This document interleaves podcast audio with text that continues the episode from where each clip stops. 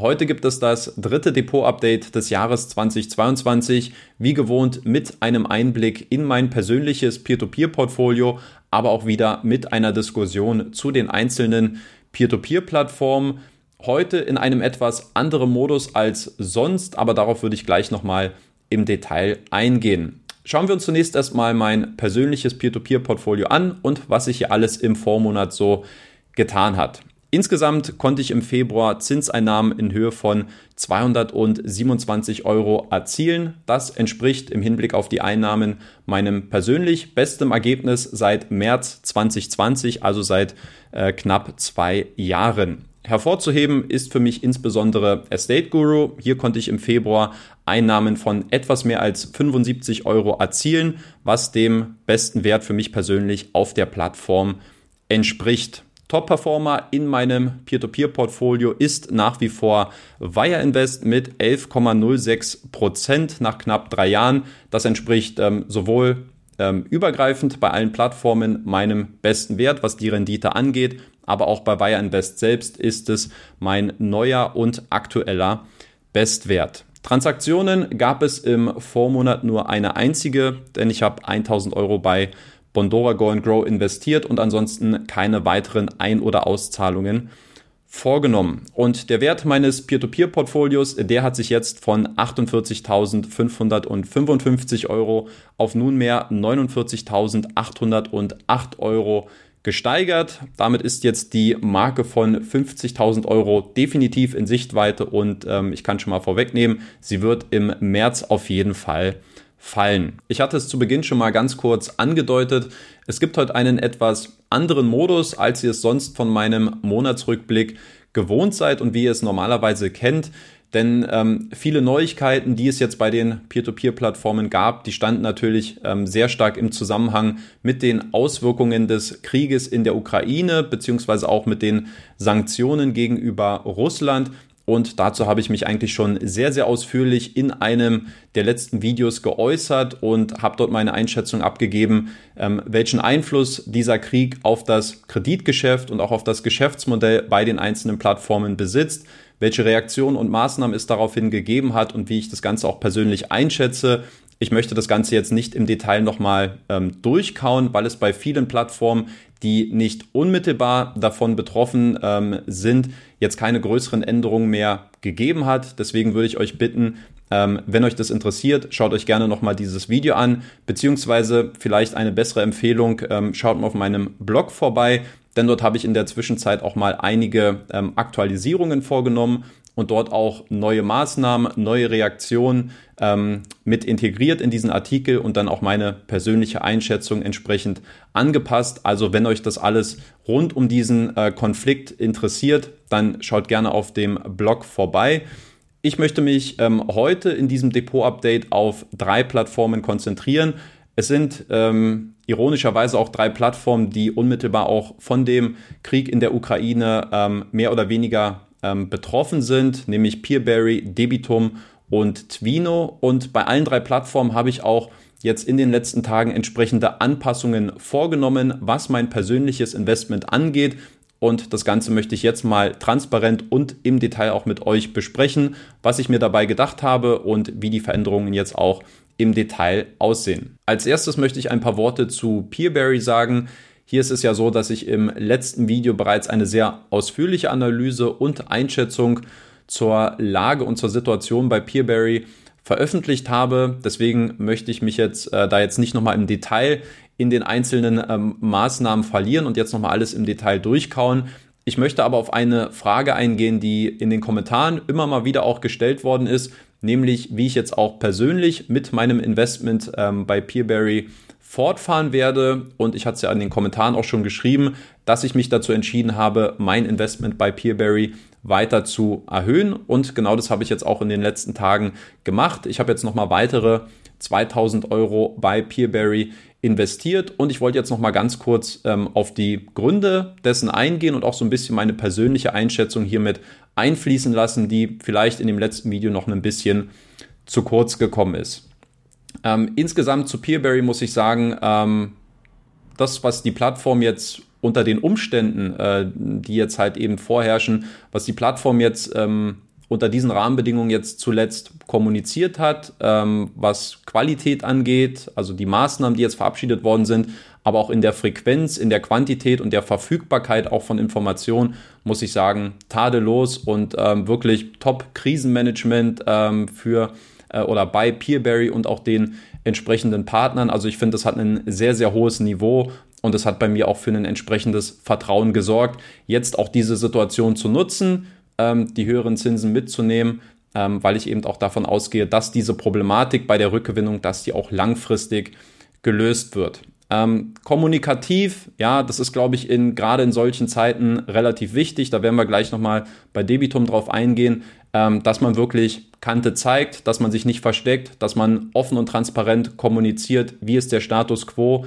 dass man Updates liefert und auch wirklich ähm, versucht, dieses Gefühl zu transportieren, hey, wir sitzen hier im selben Boot und wir lassen euch nicht alleine. Ähm, wir sind an eurer Seite und wir schauen jetzt, was sind Weg, äh, was sind die möglichen Wege, was sind die Maßnahmen, die wir jetzt einleiten können, um eben diese Situation zu lösen. Ähm, für mich von der Frequenz her, die Kommunikation top. Ich habe auch mit Rita in den letzten ähm, drei Wochen sehr, sehr viel kommuniziert, sehr viele Privatnachrichten ausgetauscht und ich muss sagen, für mich hat es einfach Hand und Fuß, was die, Plat ähm, was die Plattform momentan abliefert, was sie kommuniziert. Und ich habe ehrlich gesagt auch ein großes Verständnis dafür, für die Maßnahmen, die man jetzt eben eingeleitet hat. Dass man sagt, unter den aktuellen Umständen, wir können natürlich jetzt alle unsere Assets liquidieren und ähm, schauen, dass wir jetzt unmittelbar ähm, alle Forderungen bei den Investoren begleichen. Aber ich glaube, man muss auch ein bisschen Verständnis für diese sehr häufig ja auch zitierte äh, Force Majeure haben, also diese höhere Gewalt, die jetzt momentan eingesetzt hat, ähm, dass man eben nicht davon ausgehen konnte, dass jetzt wirklich ein flächendeckender Krieg in der Ukraine stattfindet, ähm, dass man da auch ein bisschen Verständnis dafür hat, dass man sich äh, jetzt erstmal sortiert, erstmal ordnet und sagt, es ist eine hohe Priorität, ähm, wir wollen die offenen Forderungen bei den Investoren begleichen, wir wollen das Geld zurückzahlen, aber wir können es nur schrittweise machen. Wir müssen schauen, wie jetzt der Rückgewinnungsprozess in der Ukraine beziehungsweise in Russland ähm, sich gestaltet. Ja, es gibt ja da in beiden Ländern nochmal sehr individuelle Schwierigkeiten, ähm, um das Ganze jetzt voranschreiten zu lassen. Und gleichzeitig sagt man, wir haben natürlich auch Märkte, die nicht von dem Krieg betroffen sind und diese müssen wir auch weiterentwickeln. Deswegen planen wir ein, 50 Prozent der Gewinne in die offenen Forderungen reinzustecken, dass die Investoren ihr Geld zurückbekommen. Aber wir wollen eben auch die Hälfte dieser Gewinne reinvestieren, weil die finanzielle Stabilität der Kreditgeber ist natürlich auch die Basis dafür, dass wir eventuell auch langfristig ähm, unser Geld zurückbekommen, sollte es zum Beispiel in der Ukraine oder in Russland Schwierigkeiten geben beim Rückgewinnungsprozess. Und das sind ja alles Fragen, die noch relativ offen sind, weil wir nicht wissen, wann, wie, in welcher Form dieser Krieg irgendwann enden wird. Und insofern finde ich diese Maßnahmen, diese, diesen 50-50-Split, ähm, finde ich den sehr fair und ich habe auch großes Verständnis dafür, dass man aus unternehmerischer Sicht ähm, so vorgeht. Das will ich noch mal ganz kurz ähm, zu Peerberry abschließend sagen. Also mich hat die Plattform auf jeden Fall abgeholt. Aus meiner Sicht Top-Krisenmanagement. Und weil ich eben davon ausgehe, dass auch langfristig diese ähm, Rückgewinnungen ein gutes Ende nehmen werden und dass es irgendwann auch den Zeitpunkt geben wird, wo wir unser ähm, Kapital vollständig zurückerhalten äh, und ich das auch langfristig äh, betrachte, mein Investment bei Peerberry, ist es ja auch nur logisch zu sagen, warum jetzt nicht auch diese Umstände jetzt momentan nutzen, ähm, wo wir eine Verzinsung von 12, 13, 14 Prozent haben, ähm, das jetzt einfach mitzunehmen, um diese Rendite auch langfristig ein bisschen mehr aufzupolieren, ist zumindest mein persönlicher Ansatz und deswegen auch meine Entscheidung, jetzt nochmal bei Peerberry nachzulegen. Auch Twino ist eine Plattform, die sehr stark von den Auswirkungen des Krieges in der Ukraine betroffen ist, insbesondere aufgrund der Sanktionen gegenüber Russland, aber auch den Maßnahmen, die in Russland selbst jetzt verabschiedet worden sind. Dazu gehört natürlich die, ähm, die sechsmonatigen Kreditferien für Kreditnehmer, als auch die Auszahlungsproblematiken, die es jetzt ähm, bei Geldtransfers in die EU gibt. Also das sorgt jetzt alles momentan für einen großen Rückzahlungsstau und Twino muss jetzt natürlich schauen, wie man hier reagiert. Man hat jetzt zuletzt, ähm, das waren jetzt die letzten Maßnahmen, ähm, sechs Verlängerungsfristen mit jeweils 30 äh, Tagen eingeführt. Damit wird mehr oder weniger oder werden mehr oder weniger die Kreditferien abgebildet und wenn die russischen Kreditnehmer eben keine Tilgungszahlungen ähm, leisten, dann ja, nun gut, was soll Twino machen? Dann könnten sie an die eigenen Reserven gehen Ähm, sie haben sich erstmal dagegen entschlossen. Sie haben aber gesagt, als Zeichen des guten Willens ähm, wird man auf jeden Fall die Zinszahlungen weiter fortführen. Ähm, das ist natürlich für Investoren, die etwas längerfristig auch bei Peerberry investieren, ähm, vielleicht noch zu verschmerzen und wo man jetzt einfach auch ein bisschen Geduld mitbringen ähm, werden wird. Auf der anderen Seite für diejenigen, die sagen, ich investiere gerne in kurzfristige Assets, zum Beispiel bei Twino, damit ich eben mein Geld sehr liquide verfügbar habe, die schauen jetzt so ein bisschen in die Röhre. Ähm, aber letztlich ist die Konsequenz eigentlich die, gleich, äh, die gleiche. Man muss sich hier nämlich auf ein bisschen Geduld einstellen. Ähm, das nur als ganz kurze Vorbemerkung vorweg. Es hat letztlich nichts mit ähm, meiner persönlichen Entscheidung zu tun, jetzt momentan mein Investment bei Peerberry zu pausieren, denn dafür sind jetzt die ABS, die Asset-Backed Securities verantwortlich, die jetzt demnächst ähm, bei Twino eingeführt werden sollen und deren Rahmenbedingungen mir persönlich als Investor ähm, nicht zusagen und wo ich sagen muss, das muss ich mir erstmal äh, von der Seitenlinie anschauen und beobachten, wie sich hier ähm, das Ganze bei Twino entwickelt. Ähm, zum Thema ABS, Asset-Backed Securities, forderungsbesicherte Wertpapiere, diese neuen Kreditpools, die jetzt aufgrund der Lizenzierung ähm, in Lettland eingeführt werden müssen, verpflichtend bei allen Plattformen. Da kommt man nicht drum rum. Das ist jetzt auch eine Maßnahme, wo Twino jetzt erstmal nichts ähm, dafür kann.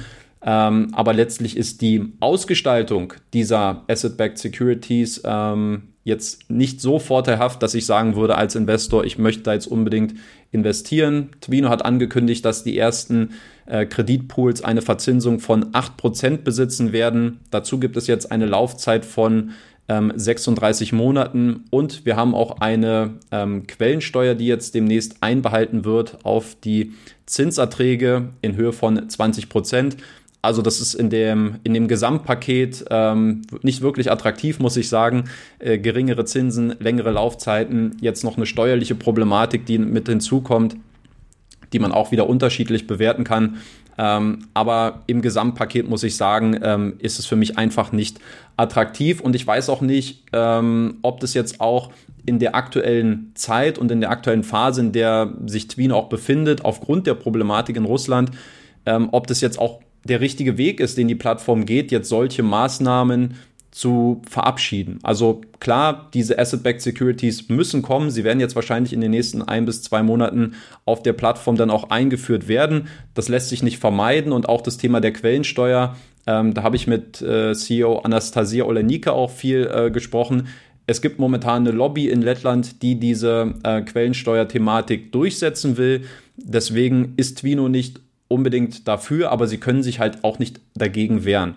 Was Twino effektiv kontrollieren kann, ist die Verzinsung dieser Kreditpools und auf der anderen Seite natürlich auch die Laufzeit. Und da muss ich sagen, für mich war Twino ähm, immer eine sehr konservative Wahl, äh, wo ich gesagt habe, kurzfristige Kredite, 10% ist eigentlich für Twino und aufgrund des Fundaments, was die Plattform sich aufgebaut hat in den letzten Jahren, ist ein No-Brainer. Aber ich muss sagen, 8% ähm, bei 36 Monaten, also bei drei Jahren, das ist mir dann doch äh, zu, zu konservativ. Ja. Der letzte, äh, die letzten Würfe sind hier noch nicht gefallen. Anästhesia hat auch gesagt, diese 8% sind nicht in Stein gemeißelt. Ich denke mal, es hat ein bisschen was damit zu tun, dass man sagt, unsere Investments werden jetzt ähm, stärker überwacht. Es gibt mehr Regulatorik, mehr Sicherheit für die Investoren.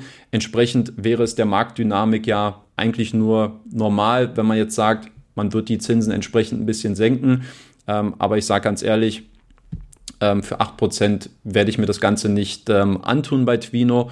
Ich bin gespannt. Ich denke, dass vielleicht auch irgendwie ein Umdenken bei Twino stattfinden wird, weil man sagt, okay, wir wollen jetzt nicht diese Kosten um äh, einfach umverteilen und sagen, dafür müssen jetzt Investoren eine geringere, eine geringere Verzinsung mitnehmen. Ich bin gespannt, was die Zahlen natürlich zeigen werden, sobald diese Assets eingeführt werden, wie dann so die ersten ein bis zwei Monate ablaufen werden, wie hoch tatsächlich auch die Nachfrage bei den Investoren sein wird.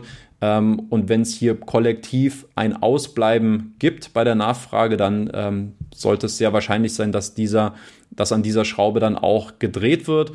Aber bis es soweit ist, ähm, schaue ich mir das gerne von der Seitenlinie an und plane jetzt erstmal keine weiteren Investments ähm, bei Twino durchzuführen. Und zum Abschluss möchte ich noch auf Debitum Network eingehen.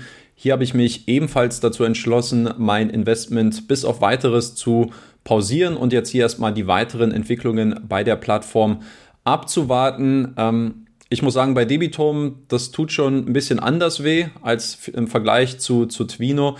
Ähm, das ist ein bisschen emotionaler für mich persönlich, weil ich die Plattform einfach schon seit, ähm, seit sehr, sehr langer Zeit kenne, jetzt seit mehr als drei Jahren und in dieser Zeit auch ähm, bei Debitum investiere. Ich glaube, damals schon mit einer der ersten, wird ja immer ganz gerne genutzt als Branding, ähm, einer der ersten gewesen bin, die Debitum persönlich besucht hat, dort auch äh, angefangen hat zu investieren und ich mochte immer den Dialog mit der Plattform, ich mochte den Austausch, den, den, diesen konstruktiven Dialog einfach mit den Leuten hinter den Kulissen.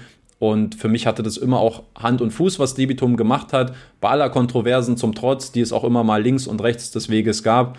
Ähm, und tatsächlich war es auch nur eine von insgesamt zwei Plattformen, wo ich auch nach der Corona-Pandemie gesagt habe, ähm, ich werde auf jeden Fall zu der Plattform halten und werde hier ähm, mein Investment ganz normal weiter fortführen und fortlaufen lassen. Und ich glaube, das zeigt schon so ein bisschen, dass ähm, mir diese Entscheidung auch in gewisser Weise schwerfällt jetzt. Und ich finde aber, dass es in vielerlei Hinsicht schon sehr stark begründet ist, ähm, dass jetzt einfach ein Wechsel oder dass jetzt ein bisschen wieder was bei Debitum passieren muss, dass ich jetzt wirklich auch ähm, weiter das Vertrauen spüre, dort weiter zu investieren. Ähm, in erster Linie hat es natürlich ganz klar was mit dem, mit dem Umgang und der Moderation jetzt zu tun. Ähm, durch die vom Krieg betroffenen Assets in der Ukraine. Ich finde, dass es einfach ungenügend ist, wie Debitum insgesamt hier kommuniziert, wie sie nach außen kommunizieren, ähm, inhaltlich, aber auch die Frequenz an Informationen.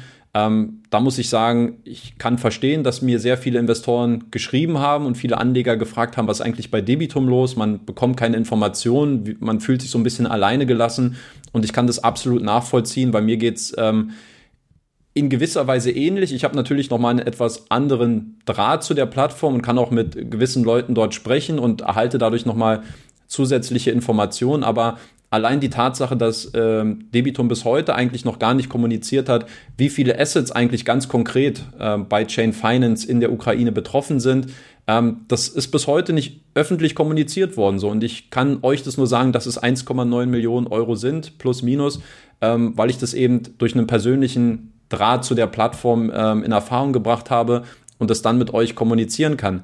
Aber das ist, das ist nicht ausreichend. Ja, man kann aus meiner Sicht man kann es sich erlauben, nichts dazu zu sagen und man muss sich nicht zu diesem Krieg und zu den Auswirkungen des Krieges äußern, wenn man nicht davon betroffen ist. Und eine Land Secured ähm, oder äh, Wire Invest oder, oder Bondora meinetwegen, da besteht kein, ich, ich fühle mich da gut, alles, also ich habe kein Bedürfnis, da jetzt groß was zu erfahren oder so, aber wenn was kommt, dann ist es schön, dann freue ich mich. Aber wenn knapp zwei Millionen Euro des Kreditportfolios betroffen sind bei so einer kleineren Plattform, was ja letztlich knapp 25 Prozent, also ein Viertel des gesamten äh, ausstehenden Kreditportfolios ausmacht, dann erwarte ich mir dort einfach, dass man klare Kante zeigt und dass man die Investoren nicht so ein bisschen im, in der Schwebe lässt und ja, man muss dann jetzt irgendwie über den Support rangehen und warum? Warum ist man da nicht einfach offensiver? Warum ist man nicht transparenter in der Kommunikation und benennt die Dinge, wie sie sind? Ja, so unschön sie auch sein mögen, aber dieses, ähm, die, dieses, dieser schleichende Prozess oder dieses, dieses Aussitzen, ähm, da, da bin ich kein Freund von. Ja, und ich habe es ja auch bei Peerberry gesagt, ich mag es, wenn man äh, oder ich glaube, dass Krisenzeiten eben eine, eine Möglichkeit darstellen, so schwer diese Situation dann immer auch jeweils ist, dass man da sein Profil schärfen kann, dass man am Profil gewinnen kann. Ja, und gerade der, der neue CEO, Henrys Jansons, ähm, das ist jetzt natürlich eine,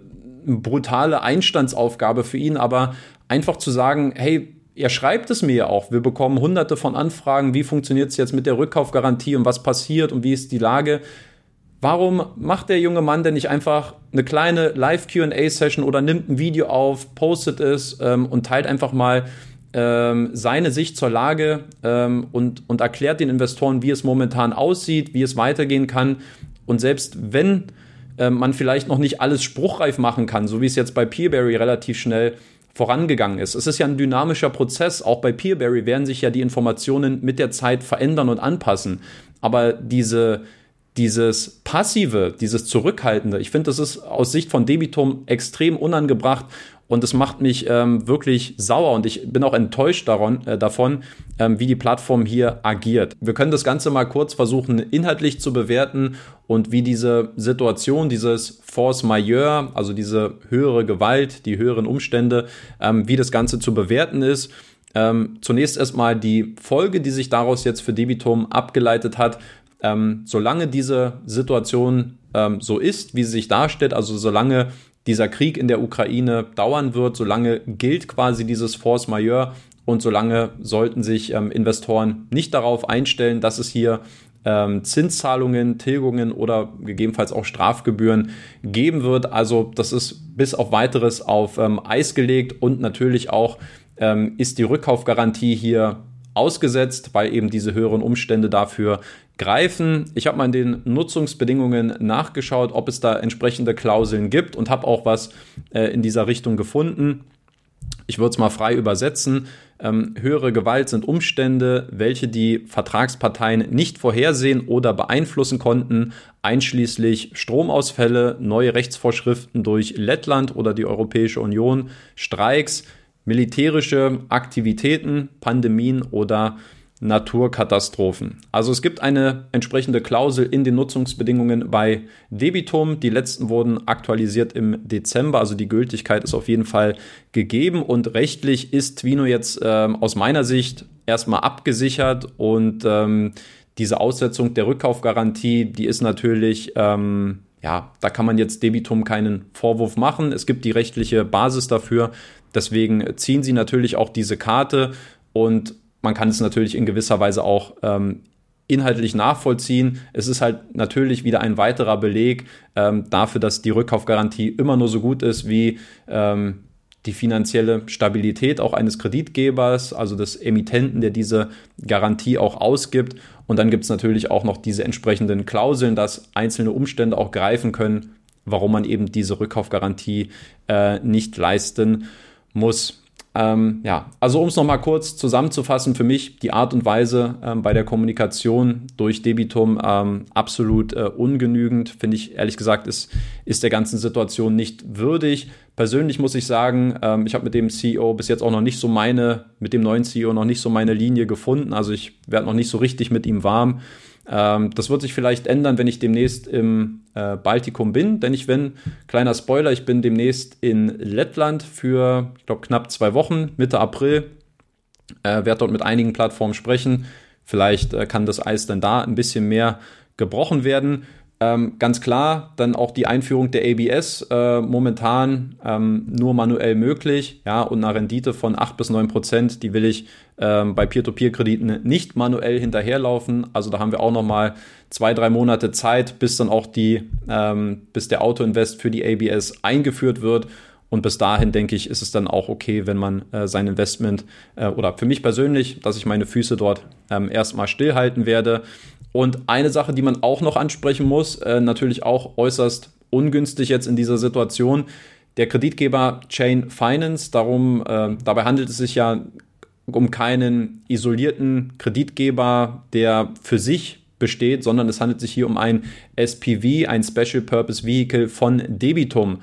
Das bedeutet, Debitum nutzt die Anlegergelder, die ähm, auf der Plattform versammelt werden, um das in einzelnen Ländern direkt an die KMUs, also an die kleinen und mittelständischen Unternehmen zu vergeben, die dort ein entsprechendes Kreditgeschäft ähm, betreiben. Und das bedeutet letztlich, dass diese, diese Gelder, die jetzt auch in Gefahr sind, letztlich sehr stark durch Debitum gesteuert worden sind und der letztlich Begünstigte auch von Chain Finance, von diesem Special Purpose Vehicle, ähm, der von Debitum geschaffen worden ist, ist Martins Lieberts, also auch der Gesellschafter von Debitum. Das heißt, wir haben hier natürlich auch so einen Interessenskonflikt, der jetzt auch noch mit ins Spiel kommt. Und wenn jetzt ähm, tatsächlich Gelder verloren werden sollten, dann kann man natürlich sagen, die Situation der Ukraine, man konnte es so nicht vorhersehen. Ähm, das sind halt wirklich ist eine größere Gewalt, sind höhere Umstände, die jetzt hier mit eingegriffen haben aber es wirkt schon äußerst unglücklich, ähm, wenn ausgerechnet über dieses spezielle Tool, was Debitum geschaffen hat, um das Geld, um dort dadurch Kredite zu finanzieren, wenn das jetzt auch noch für einen Kapitalverlust bei den Investoren verantwortlich ist, Ähm, das rundet die ganze Sache äh, in einer negativen Hinsicht ab.